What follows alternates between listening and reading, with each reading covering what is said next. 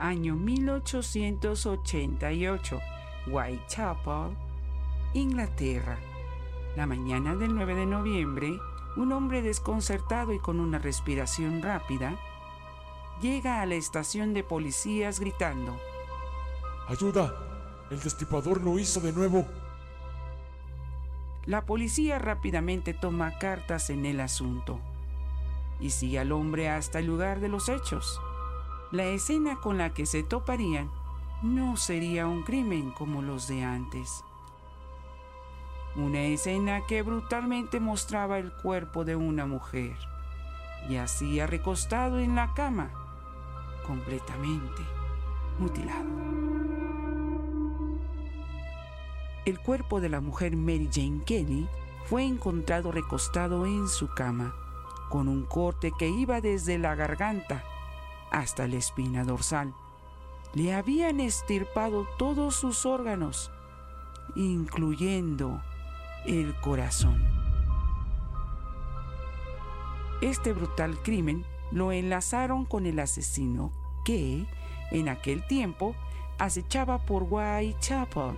Según los informes del forense Thomas Bond, este había sido un crimen más de este mismo asesino. Pero su compañero George Buster Phillips no estaba completamente de acuerdo.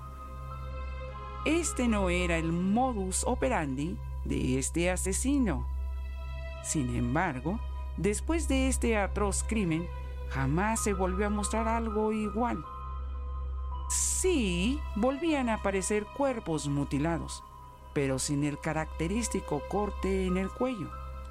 La policía no atribuía estos crímenes al mismo asesino, ya que no se encontraba una similitud entre ellos, a lo que nos llevó a la pregunta. ¿Ya el destripador había desaparecido?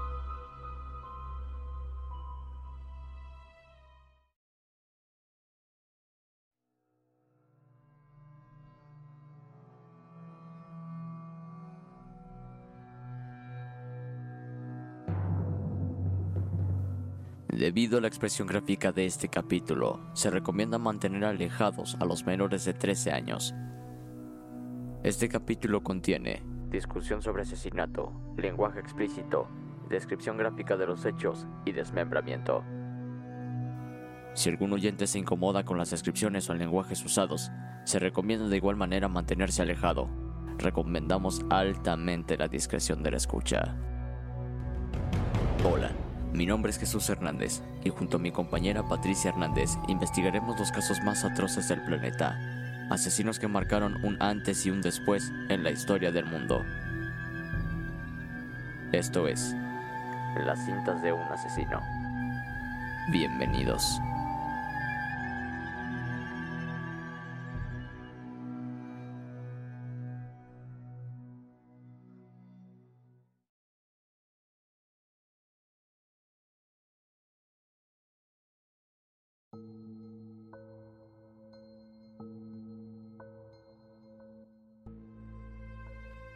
A mediados del siglo XIX, el East End de Londres tenía mucha sobrepoblación y una calidad de vida mísera. La situación empeoró con la proliferación de barrios de clase baja con notables índices de pobreza, violencia, alcoholismo y sobre todo la prostitución. En los años 1887 a 1891 ocurrieron algunos asesinatos de los cuales la Policía Metropolitana de Londres atribuía a un individuo. Si bien estos asesinatos no contenían mucho en común, la policía afirmaba con seguridad de que este asesino había sido el autor de cada uno de ellos. Con anterioridad, la policía investigó a 300 sospechosos, pero esta investigación resultó completamente un fracaso. Esto fue burla por parte de los medios de entretenimiento e incluso se armó una polémica por parte de la prensa. Las autoridades de Londres estaban acabadas.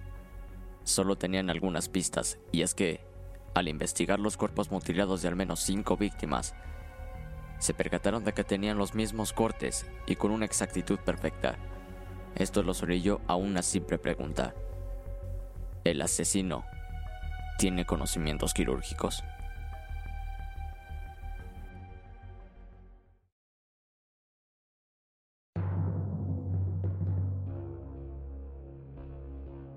Jack el Destripador se caracterizaba por hacer cortes perfectos en el cuello, para después hacer un corte que cruzaba el área abdominal y terminaba en la zona genital. Después de lograr cortar estas zonas, este aprovechaba para extirpar los órganos de las víctimas y acomodarlos cuidadosamente encima de su hombro. En octubre del año 1888 había 62 burdeles y 1.200 prostitutas en Whitechapel. Si bien la tasa de asesinatos era muy alta, solo cinco de ellos se le atribuyeron al mismo asesino. A continuación, te llevaremos por el sendero de los asesinatos de Jack el Destripador.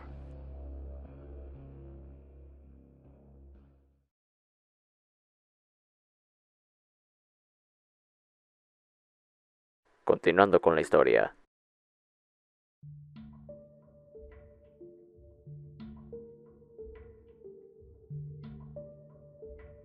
El cuerpo de una mujer llamada Mary Ann Nichols, mejor conocida como Polly, fue encontrado a las 3 y 40 de la mañana, a 140 metros de distancia del hospital Royal London.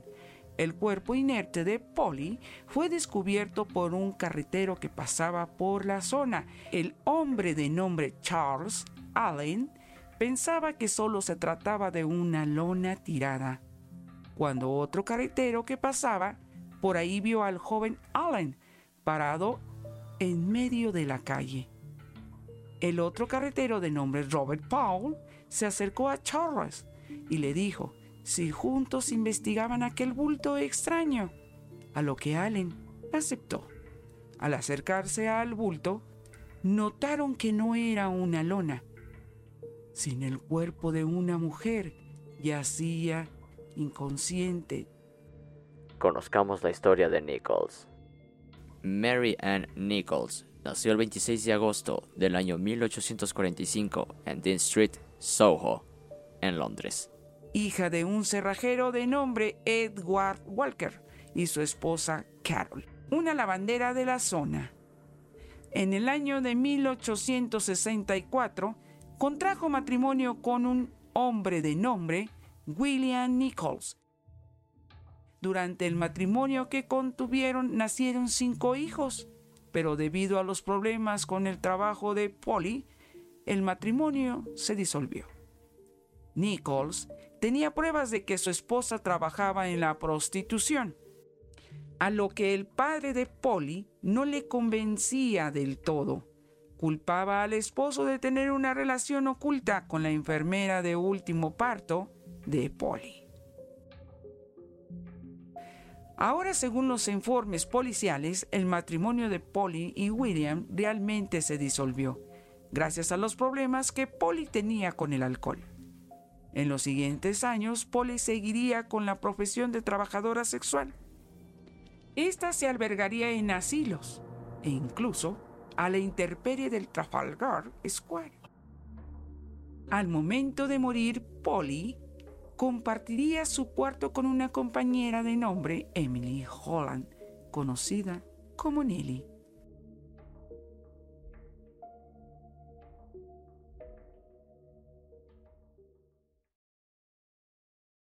Hablemos de la última noche.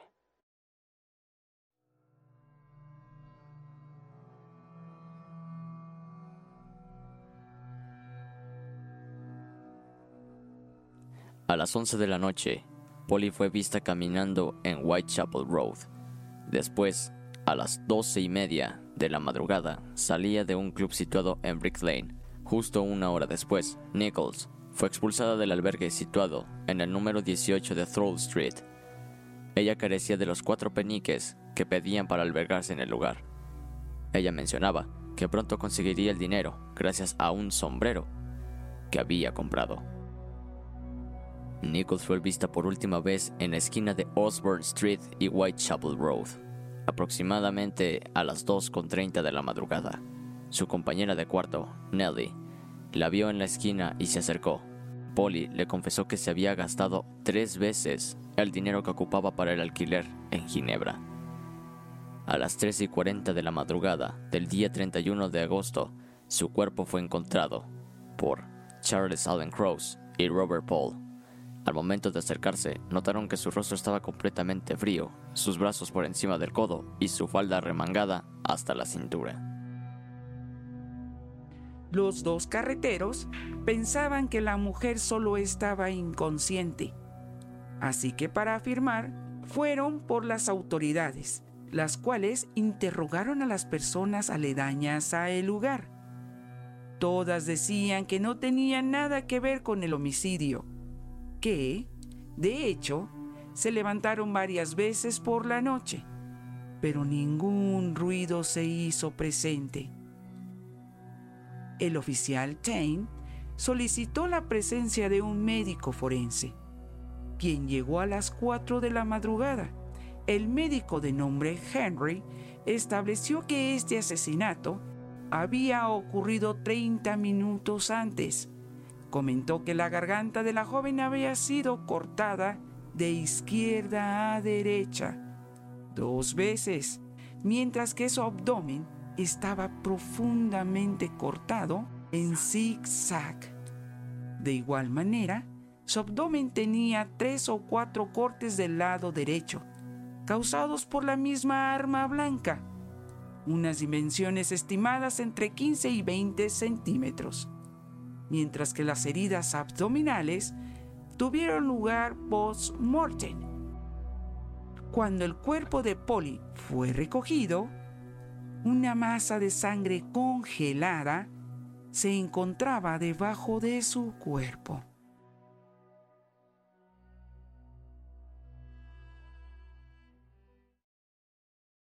Continuemos con los asesinatos.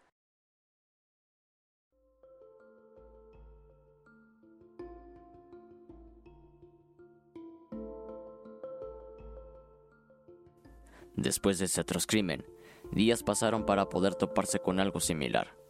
El sábado 8 de septiembre, otro cuerpo identificado de una mujer llamada Annie Chapman se encontraba muy cerca de la entrada del patio interior de la calle Hanford en Smithfield. Al revisar el cuerpo de Chapman, las autoridades se percataron de que tenía el mismo corte en la garganta. Sin embargo, tenía algo completamente diferente. Algo que le celaría la sangre. El cuerpo de Annie tenía su vientre completamente mutilado. Y algo faltaba. Su útero. Según las investigaciones forenses, en el caso de Chapman, su útero fue arrebatado sin piedad. ¿Quién era Annie Chapman? Nacida el 25 de septiembre del año 1840, hija de George Smith, un miembro de la vanguardia británica, su madre era una mujer de nombre Ruth Chapman.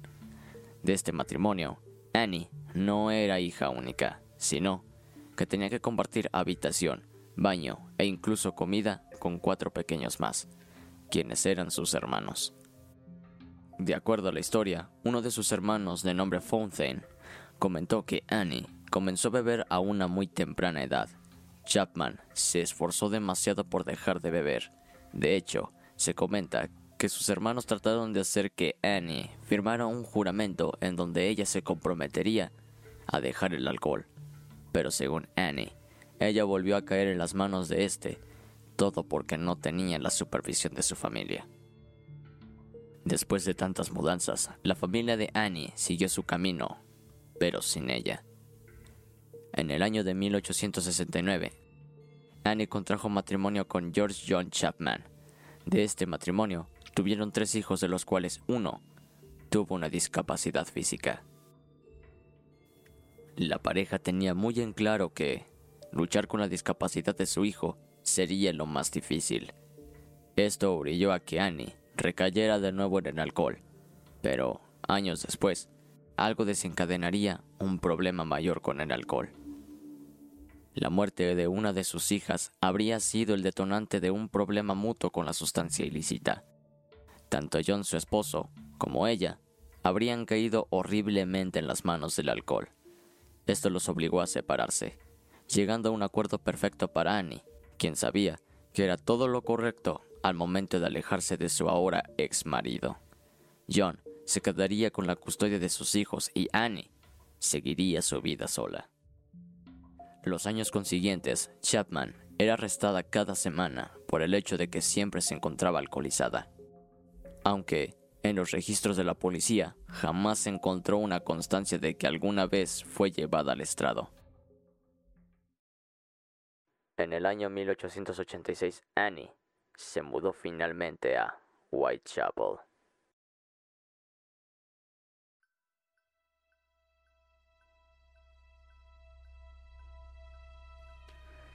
En este año, Annie se mudaría al número 30 de Dorset Street, en Spitalfields. De estos hechos, solo se conoce que vivió con un hombre, el cual se dedicaba a realizar sedazos de alambre. En el transcurso de este tiempo, Chapman estaría recibiendo una pensión por parte de su ex marido, que constaba de 10 chelines por semana. Pasó un largo tiempo cuando Annie se percató de que estos depósitos cesaron. Por parte de uno de los familiares del ex marido, se le notificó a Chapman que éste había fallecido de cirrosis e hidropesia. Para mala suerte de la chica, el hombre con el que vivía la terminó abandonando, dejándola completamente sola y en la calle. Al poco tiempo, Annie se mudaría a Notting Hill, en donde se compartiría un pequeño cuarto con una mujer de nombre Amelia Palmer. Palmer, tiempo después, testificaría que Chapman se veía muy desganada y había vuelto a recaer en el alcohol. Palmer decía que incluso Annie llegó a comentar alguna vez que ya no tenía ganas de vivir más.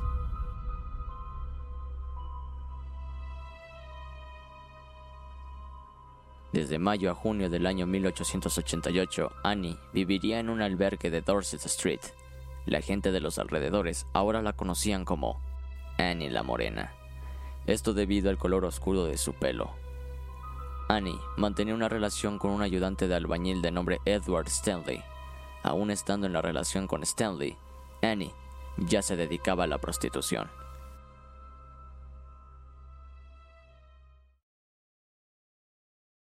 Pasemos a las últimas horas de vida de Annie.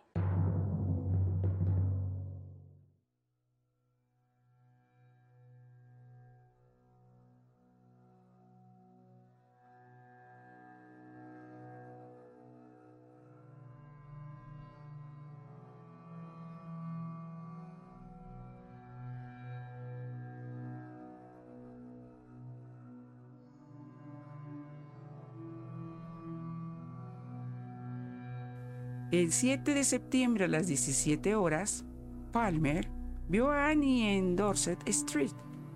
Por alguna razón, Chapman se encontraba sobria, a lo que Palmer se acerca y le pregunta si iba a ir a Stanford, lugar donde probablemente Annie ejercía la prostitución. Chapman le responde a Palmer diciéndole que no creía poder ir, ya que se sentía muy mal y probablemente descansaría ese día. Palmer siguió su marcha, pero unos pocos minutos después volvería de nuevo a Dorset Street, solo para llevarse la sorpresa de que Annie seguía ahí. Según Palmer, Chapman declaró, Debo reponerme, si no, no tendré en dónde pasar la noche. A las 23.30 horas, Chapman regresaría al albergue. Ahí duraría hasta las 0.20 horas. A estas horas, Annie saldría del albergue. No se conoce su paradero, pero a la 1.35 volverían al lugar, comería algo En ese momento se le acercó el guardia nocturno del albergue y le dijo que lo mandaba el encargado. Este hombre le preguntaría a Chapman si ya tenía el pago por la cama, a lo que Annie le respondió que aún no lo tenía. El guardia le dijo, No tienes dinero para el alquiler, pero sí para cerveza. Este no recibió ninguna respuesta por parte de Chapman. Después de esto, Annie volvería a salir del albergue. Ahí sería la última vez que se le vería con vida.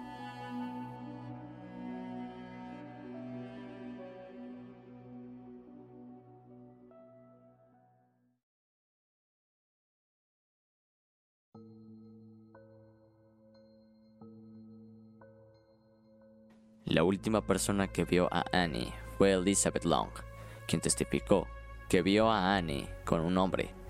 Estos dos se dirigían cerca del patio trasero del número 29 de Handbury Street. La señorita Long describió al hombre como un señor de 40 años, un poco más alto que la chica, y lo que especificó fue que llevaba puesto una cervada y un abrigo oscuro, tenía el pelo negro, y que el hombre era extranjero. Long escucharía como el hombre le dice, ¿quieres? a Chapman, a lo que ella responde con rapidez, sí. Después de ahí, Elizabeth no supo más de lo que pasaba ahí atrás. Se dice que uno de los lugareños comentó que llegó a las cinco y media a su hogar y escuchó algunas voces. Enseguida, escuchó como alguien caía en las vallas que separaban ambos espacios.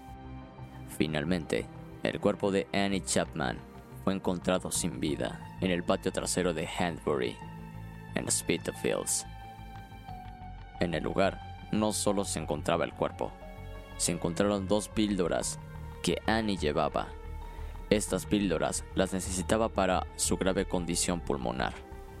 Sufría de una enfermedad crónica en el tejido cerebral y en los pulmones, lo que posiblemente era tuberculosis, mostrando además síntomas de sífilis, por lo que lo más probable es que le quedasen unos pocos meses de vida. Junto a esto se le sumaban algunas pertenencias más, que por alguna extraña razón, estas desaparecieron después de su asesinato. Al lugar llegaría rápidamente el inspector de nombre Joseph Lones Chandler. Este agente relacionó rápidamente este caso con varios asesinatos que habían ocurrido un tiempo atrás en Whitechapel, pero hubo un caso en específico con el que lo relacionó.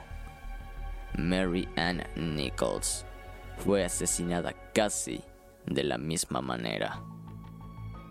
Se encontraron las mismas coincidencias, como la hoja del arma blanca que se utilizó. De hecho, se investigó por completo el caso de Chapman y dedujeron que Nichols y Annie estaban conectadas de algún modo. El forense George Baxter Phillips llegó a las seis y media de la mañana y en una hoja describió cómo vio el cuerpo de la mujer exactamente.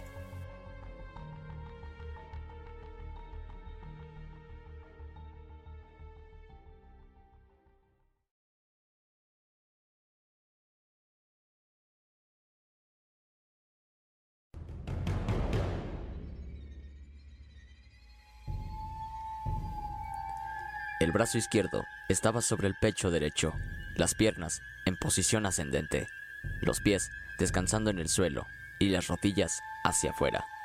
La cara estaba hinchada y reposaba sobre el lado derecho. La lengua sobresalía entre los dientes delanteros, pero no más allá de los labios. La lengua estaba evidentemente muy hinchada.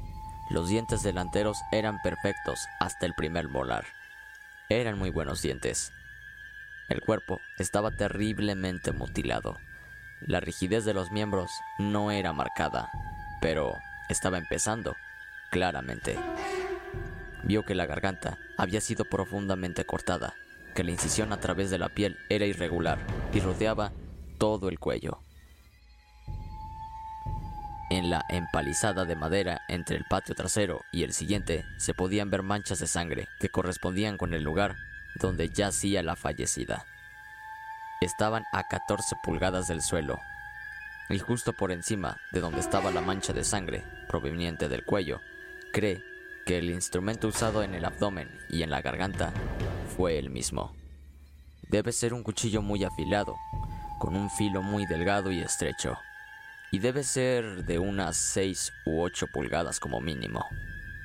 Probablemente más. Cree que las heridas no podían haber sido infligidas por una bayoneta. La policía de Whitechapel se enfrentaba a un asesino que próximamente les daría muchos problemas, y aún peor, no tendrían ninguna pista de quién era.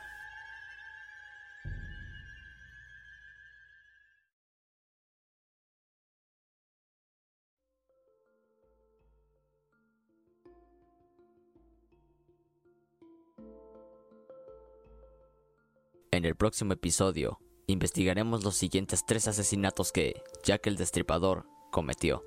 También hablaremos sobre los sospechosos principales de Whitechapel. Gracias por escuchar este primer episodio de Las cintas de un asesino. Recuerda que puedes escuchar nuestros capítulos cada semana aquí por Spotify y Apple Podcast. Recuerda seguirnos en nuestras redes sociales como Facebook, Instagram y Twitter. Estamos como arroba momento del horror en Facebook, arroba momento del horror guion bajo en Instagram y en Twitter como arroba horror guion bajo momento. Mi nombre es Jesús Hernández. Yo soy Patricia Hernández y esto fue Las cintas de un asesino. Buenas noches. Esto fue una producción original de MDH Producciones, con el host oficial de ACAST.